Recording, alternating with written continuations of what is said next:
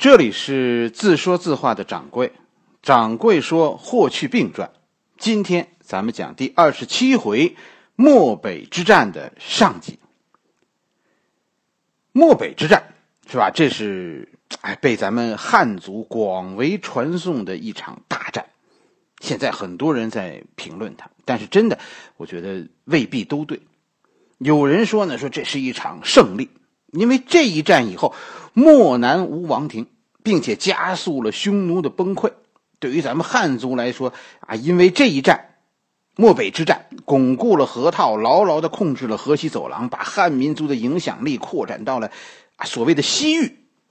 一般都认为，这是一件影响着今天的中国的事情，因为漠北大战，中国的版图向外扩展。虽然并没有今天这么大，但是一种向外扩张、一种向外进攻的态势，在汉武帝年就已经形成。就是这个大的向外扩张的通道的大门，河套、河西走廊，哎，都都掌握在我们手中。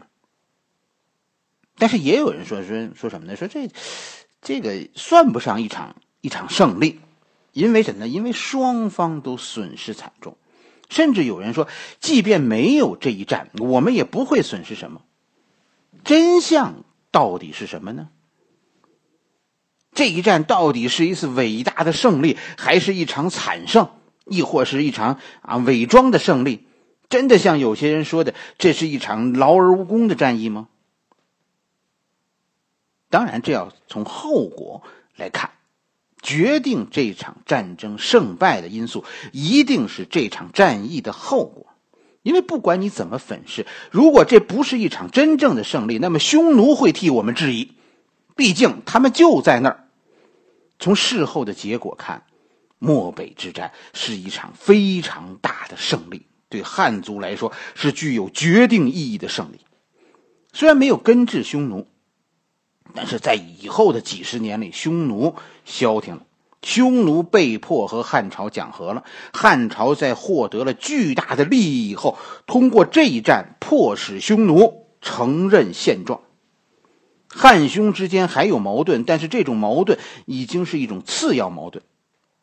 哎，汉朝和匈奴都开始把注意力啊集中于解决解决国内问题。是吧？双方在在讲和以后，哎，都是搞内乱，搞内乱呢。汉朝是拼这个汉武帝呢，是是拼命要守住已经获得的无边权力，而匈奴呢，匈奴陷入更大的纷乱、分裂，而且是一次又一次分裂。漠北之战让两个皇帝，皇帝和单于各自回家。这里有一个中国传统的边境线的问题。在汉武帝以前呢，中国曾经控制的区域最大的时代，我们说现在有有历史记录的啊，最大的范围的就是秦朝。在北方这一线来说，是吧？南方那边当时反反复复的，这个这个国境线到底在哪儿说不清。北方基本上咱们说，哎，就是长城这一线。就是咱们汉民族的北边北边界了，秦长城、赵长城、燕长城，在秦末到到汉初，汉武帝以前，这一个边境线陆续失去了一些，其中最主要的失去的就是两个主要的地区，龙城和河套。河套走廊、河西走廊不是河套，是河西河西走廊，历史上就就没有完全的属于过秦朝。因为什么？因为不重要。你要是想往西去，当然说啊，通过通往西方的这个门户通道，哎，就是这河西走廊，这就很重要。但是如果你根本就不想往西走，那河西走廊就根本就看不上眼的。关键是当时秦朝时候的关中，咱们汉民族最核心的地区都鸡犬不相闻呢，你更何况偏远的啊河西、河套呢、河南呢？四环路边上大量的房屋闲置呢，有房谁去七环呢？是不是？随后匈奴占据了河套，而且这一占就是七十年，好几代匈奴人生在这里，长在这里，河套成为匈奴的领土，并且成为他们每年一次的越冬地。大约就是从汉汉景帝汉景应该是汉景帝年开始，匈奴开始每年一次的劫掠。咱们刚刚讲完李广，是吧？李广年轻的时候，就是汉文帝的时候，匈奴开始入寇。匈奴入寇那个时候是从西北，但是到了汉景帝年，大家再看史书，匈奴就是从河套出发，沿途劫掠，最后入寇怀来，啊，然后向北返回草原度夏。到等天凉了，秋天再来一遍，又去河套，在河套过冬，然后向东走，沿途再抢一圈。汉景帝用和颜悦色，是吧？对对，匈奴，但是汉景帝的和颜悦色呀，真的没有换来匈奴的礼尚往来。实际上，这种和亲劫掠给匈奴算是大量输血，让匈奴在整个西域突然间就壮大起来了。成为西域第一强国，匈奴其实这算一条贸易线，大量的劫掠贸易让匈奴变得更加强大。汉武帝，匈奴其实你看啊，匈奴最近这几十年，一直到汉武帝以前，匈奴过得相当舒服。其实大汉朝也未必就难过，大汉朝也愿意这样。没有大规模的对外战争，汉文帝、汉景帝才可以安心的搞他们的无为而治，才可以进行所谓的休养生息。这样，原来因为战争而疲惫的汉族、汉民族，哎，也在这几十年里壮大起来。其实啊，这个这个账啊，就是这么算的：建立一支强大的军队，这是一个巨大的财政负担。保持这种强大，就意味着啊，一个填不满的坑，你要不断的投入，而任由匈奴劫掠，只要他们没有野心，反正他不南下，他造成的损失都是局部的，在整个汉朝来看，这种损失远远小于强军的费用。匈奴只要没有野心，汉朝觉得有个坏邻居也就算是认了。汉朝的实践其实算是成功了，因为这个时候的汉朝虽然被匈奴欺负，但是出现了文景之治，内部极大的繁荣，极大的繁荣啊。哎呀，咱们中国人啊，掌柜这辈子的理解啊，就是私心太重，表现出来就是可以共患难，但是不能共富贵，千万别有钱，一有钱就都是麻烦。因为有钱的父子反目，兄弟成仇，朋友都没得做。汉朝经过文景之治，有钱了，内部的矛盾就越来越大，各种政治势力间现在是盘根错节，开始内斗。汉武帝改变了以前对匈奴妥协的策略，转为什么？转为战争。汉武帝是要夺权，要通过战争建立一支真正听命于自己的军队。有了这样一支军队，才能保证汉武帝获得大汉王朝的无限权力。军队不代表政权，但是军队的话，任何人都无法反驳。可以这样讲，对匈战争其实不一定是因为匈奴做了什么，更大的原因是必须战争，是因为只有开始这样的战争，皇帝才能挫败已经控制了军队的那些将军。才能不动声色的建立自己的武装，然后呢，然后通过以支持抗战为口号，把更多的权力集中到自己手里。后来的情况就是这样：汉武帝发动了对匈战争，啊，大批反对他的将军最后成了烈士。而与此同时呢，是卫青这一批将军的崛起，这是汉武帝的新军，同时设立边疆区。啊，对整个汉朝的行政结构进行改组，建立战时经济，对国家的财政进行管控。很多人质疑汉武帝的各种改革，认为那是瞎搞。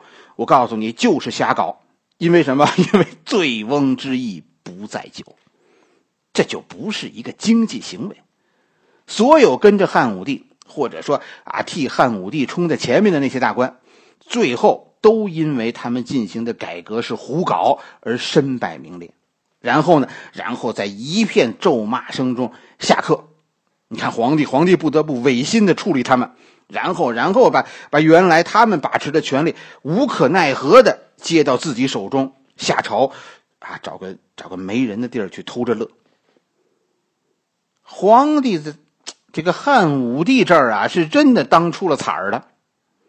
所以大体上这场战争并不是以彻底消灭匈奴为主要目标的，不是没有可能，而是没有必要。消灭他们不值得，根本也没有必要。这不是汉武帝想要的，所以到元寿二年，其实汉武帝的主要的目标都已经达成了，混血王投降，是吧？汉朝打开了通向西域的道路，同时卫青、霍去病先后封侯，最主要的是一个大将军，一个是骠骑大将军，谁不服？那先跟军队说。并且这个时候，汉武帝的财政改革已经开始了，就是一切财政权力都归中央，中央直接调配全国资源。这件事和战争的因果啊，其实应该是大家应该再研究的。一般都认为是为了战争才这样做，但是其实不一定，是吧？如果你认认为因为财政稳定才可以发动战争，也是说得通的。就这件事是是互为因果的。其实财政改革和后来的战争之间没有必然的联系。真正引起这场战争的，就是元寿四年漠北之战爆发的直接原因。党贵认为是一次战略上的误判。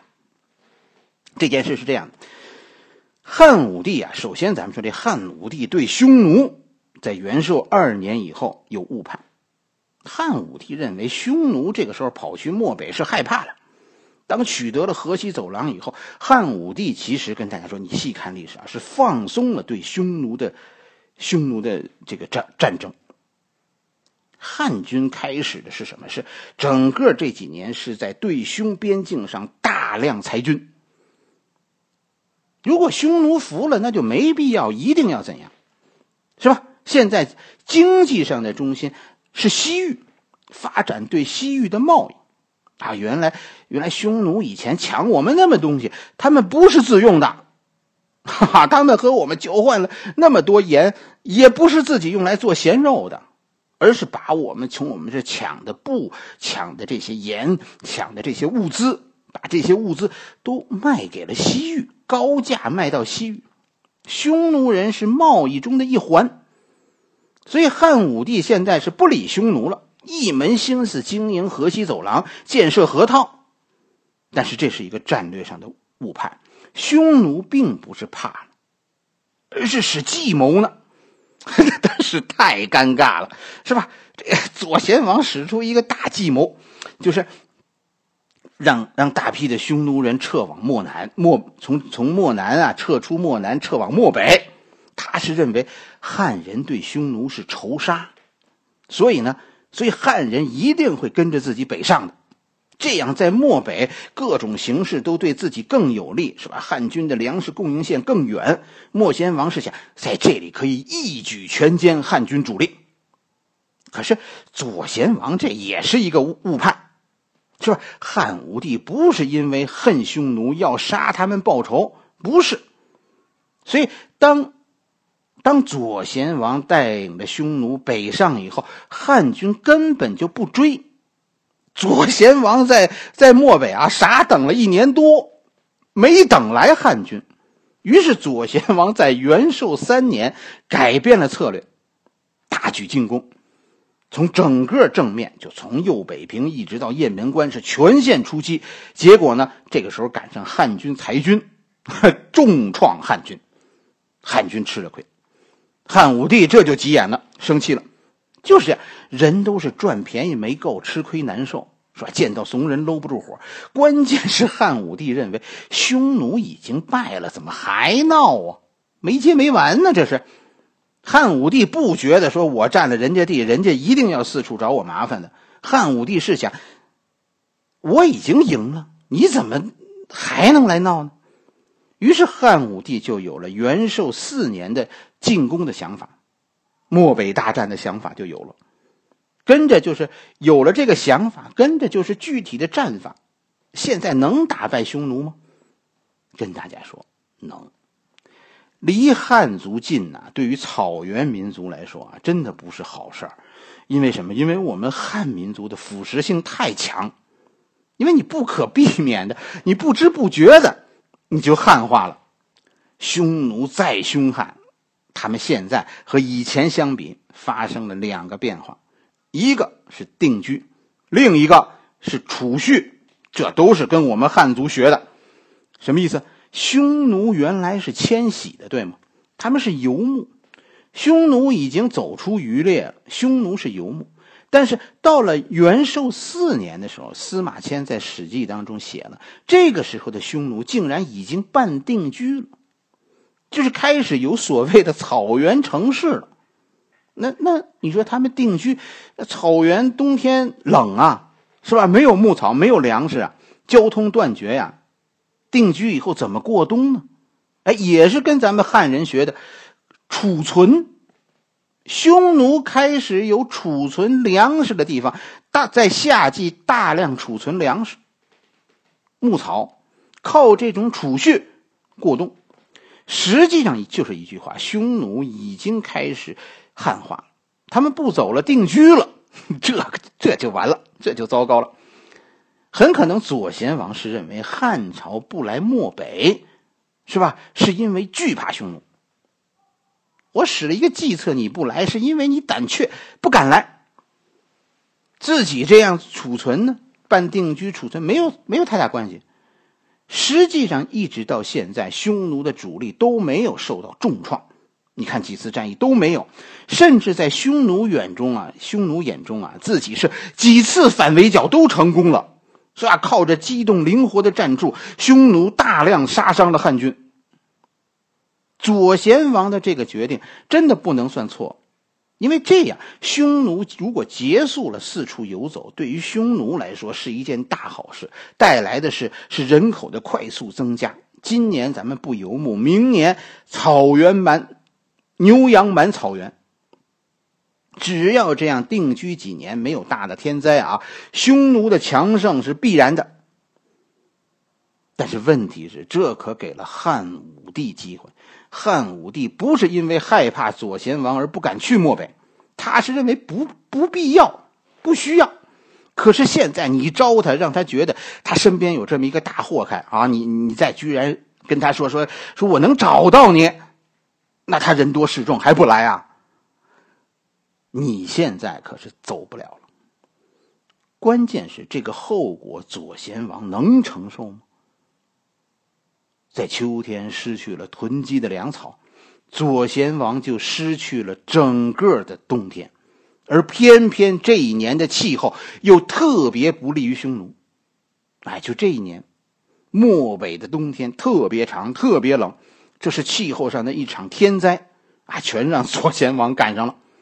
我看到一些记载，都是说这一年这一战啊，最后是两败俱伤，匈奴损兵折将，是吧？战场上是死了一些人，但是其实随后的那个寒冷的冬天里，死去的更多。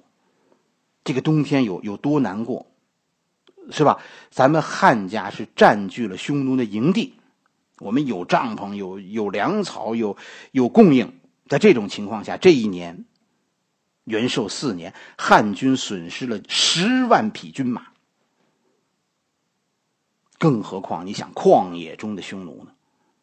漠北之战肯定的说是匈奴败亡的开始，但是到底是什么原因导致了随后三百多年匈奴最后从草原上消失？是吧？有很多专家认为这是一个漫长的寒冷气候，严寒气候导致的。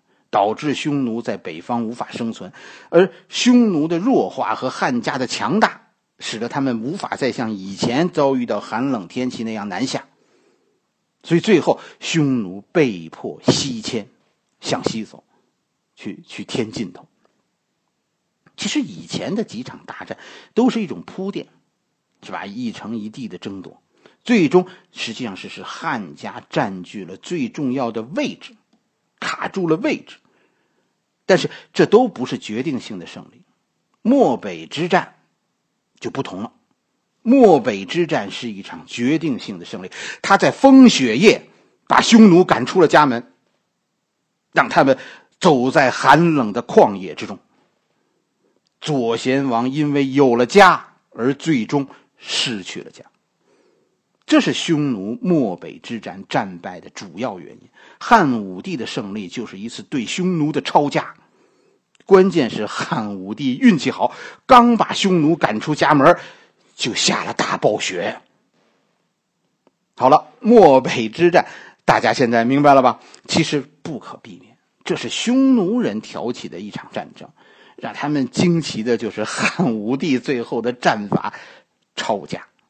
双方一起一场大战，匈奴放弃了营地，跟以前一样，准备开始和汉军周旋，是吧？打游击。但是这一回，等待他们的是漫天大雪。